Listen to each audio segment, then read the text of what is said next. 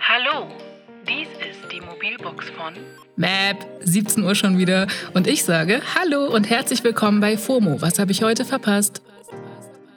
Heute ist Montag, der 14. November 2022, KW 46. Mein Name ist Esmin Polat und für diese Episode stehe ich mit meinem Namen. Heute geht es um Banksy in der Ukraine und die EMA in Düsseldorf, wer bei der WM-Eröffnungsfeier auftreten wird und wer nicht. Und es geht um die Festnahme von Beauty-YouTuberin Nikita Dragon. Übers Wochenende ist so viel passiert. Passt auf, hier kommt der ultimativ schnelle Timeline-Recap vom Wochenende.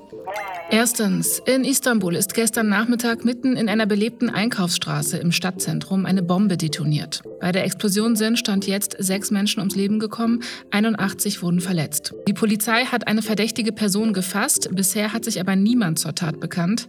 Der türkische Innenminister verdächtigt die PKK. Zweitens, Banksy war in der Ukraine, wie es aussieht.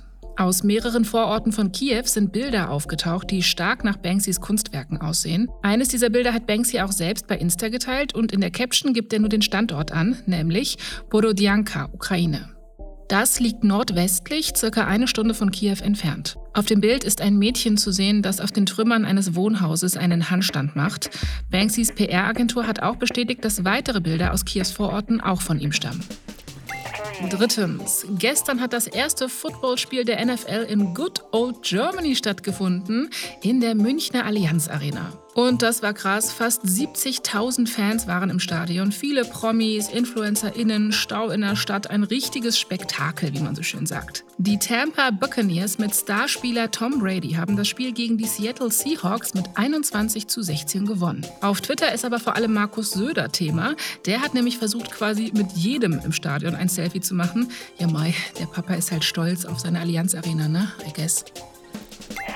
Viertens. Täglich grüßt das Midterm-Murmeltier, aber jetzt steht fest, die Demokratische Partei hat den US-Senat verteidigt, wenn man so will. Die sind dort weiterhin in der Mehrheit. Die DemokratInnen haben jetzt 50 der insgesamt 100 Sitze im Senat. Das klingt jetzt erstmal nach 50-50, aber die Vizepräsidentin Kamala Harris hat in ihrer Rolle als Senatspräsidentin mit ihrer Stimme das letzte Wort.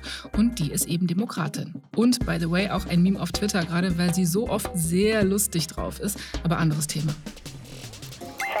Und fünftens, in Düsseldorf war gestern was los. Da wurden nämlich die MTV EMA, also die Europe Music Awards, vergeben. Das habt ihr vielleicht auch am Geotech beim Selfie von Stormzy und Taylor Swift erkannt und euch auch gefragt, warte mal, Düsseldorf? Äh?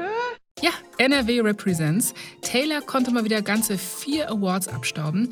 Harry Styles hatte die meisten Nominierungen, sieben an der Zahl, dafür aber nur ein Award mit nach Hause genommen. Bad Moms J hat sich zum zweiten Mal in Folge als Best German Act durchgesetzt. Den Award hat sie auch letztes Jahr schon mal bekommen. Das war der ultimativ schnelle Timeline Recap vom Wochenende. Ja, die K-Pop-Band BTS hat natürlich auch einen EMA gewonnen und zwar in der Kategorie Biggest Fans. Das kann man wohl sagen, ne? Die BTS Army ist no joke. Vor Ort in Düsseldorf waren die Jungs aber nicht, weil die Band hat gerade erst eine gemeinsame Pause angekündigt. Trotzdem gibt es noch mehr News zur Band. Ton Jong-kook, das ist ein Sänger der Band, wird nämlich bei der Eröffnungsfeier der WM in Katar auftreten. Ja, und das sorgt bei der BTS Army, also den BTS-Fans, für sehr gemischte Gefühle. Also klar, ne, diese WM ist ja sowieso sehr umstritten. Katar, Menschenrechtsverletzungen und so weiter, habt ihr sicher mitbekommen, da erzähle ich euch jetzt nichts Neues. Viele überlegen ja sogar, das ganze Event zu boykottieren. By the way, ob man das machen muss oder ob und wie man irgendwie doch auch Awareness schaffen kann, darüber sprechen wir auch kommenden Samstag in der Wochenendfolge von FOMO, also hört da gerne mal rein. Wie dem auch sei, viele Fans zeigen sich jetzt auf Social Media schockiert, dass der BTS-Sänger dort auftritt, eben wegen der Menschenrechtsverletzungen in Katar und vor allem angesichts der homofeindlichen Politik im Land. Make it make sense. Aber gut, müssen alle selbst wissen, ne? Die Sängerin Dua Lipa zum Beispiel hat null Bock bei der WM aufzutreten, hat sie jetzt nochmal in einer Insta-Story klargestellt. Es gab nämlich Spekulationen, dass sie bei der Eröffnungsfeier auftreten wird, aber sie meinte dann nochmal sowas im Sinne von, ist nicht, Verhandlungen gab's auch nicht, nix davon. Trotzdem wird sie aus der Ferne das englische Team anfeuern, schreibt sie. Und nach Katar kommt sie erst, wenn das Land die Menschenrechte umgesetzt hat, die sie ja eigentlich mal umsetzen wollten, als angekündigt wurde, dass Katar die WM austrägt. Stimmt, ich erinnere mich da auch noch an diese großen Versprechen. Hm.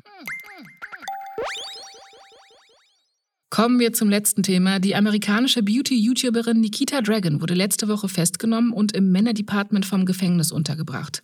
Nikita ist aber eine Transfrau.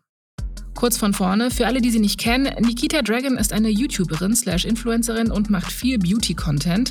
Sie hat auf Insta 9 Millionen FollowerInnen, ihre eigene Make-up-Marke und auch über ihre Identität als Transfrau spricht Nikita immer wieder öffentlich. Jetzt war es so, dass sie vor einigen Tagen in einem Hotel in Miami andere Leute gestört haben soll, unter anderem weil sie nackt am Pool war. Als die Security sie darauf hingewiesen hat, soll sie die mit Wasser und einer offenen Flasche beworfen haben und daraufhin wurde sie festgenommen. Anschließend wurde sie aber eben in ein Gefängnis in Miami gebracht, beziehungsweise in einen Bereich vom Gefängnis, in dem Männer einsitzen. Mittlerweile ist sie wieder aus dem Gefängnis raus, aber dieses Erlebnis muss echt schlimm für sie gewesen sein. Auf TikTok geht gerade ein Clip rum, in dem Nikita per Videocall bei ihrer Anhörung zu sehen ist und die Richterin klärt mit ihr so einige Sachen zu Beginn. Daraufhin sagt Nikita das hier. Hört mal. Um, Your Honor, may I ask one question? Sure. Um, may I Do I have to stay here in the men's unit still? Ja, man kann dabei sehen, dass Nikita mit den Tränen kämpft. Die Richterin sagt dann sowas wie, ja, ich mache die Regeln nicht, aber du solltest echt woanders untergebracht sein. Also die sollten da eine andere Lösung für dich finden. Tatsächlich ist es in den USA so, dass viele Gefängnisse die Menschen nach dem Geschlecht zuordnen, das ihnen nach der Geburt gegeben wurde oder, jetzt wird es sehr unangenehm, nach den Genitalien, die sie bei der Verhaftung vorfinden. So schreiben es die Kolleginnen vom National Public Radio. In Deutschland ist das seit September dank einer Gesetzesänderung anders. Seitdem dürfen nämlich trans, intergeschlechtliche und nicht-binäre Menschen mitbestimmen, in welcher Abteilung sie untergebracht werden wollen.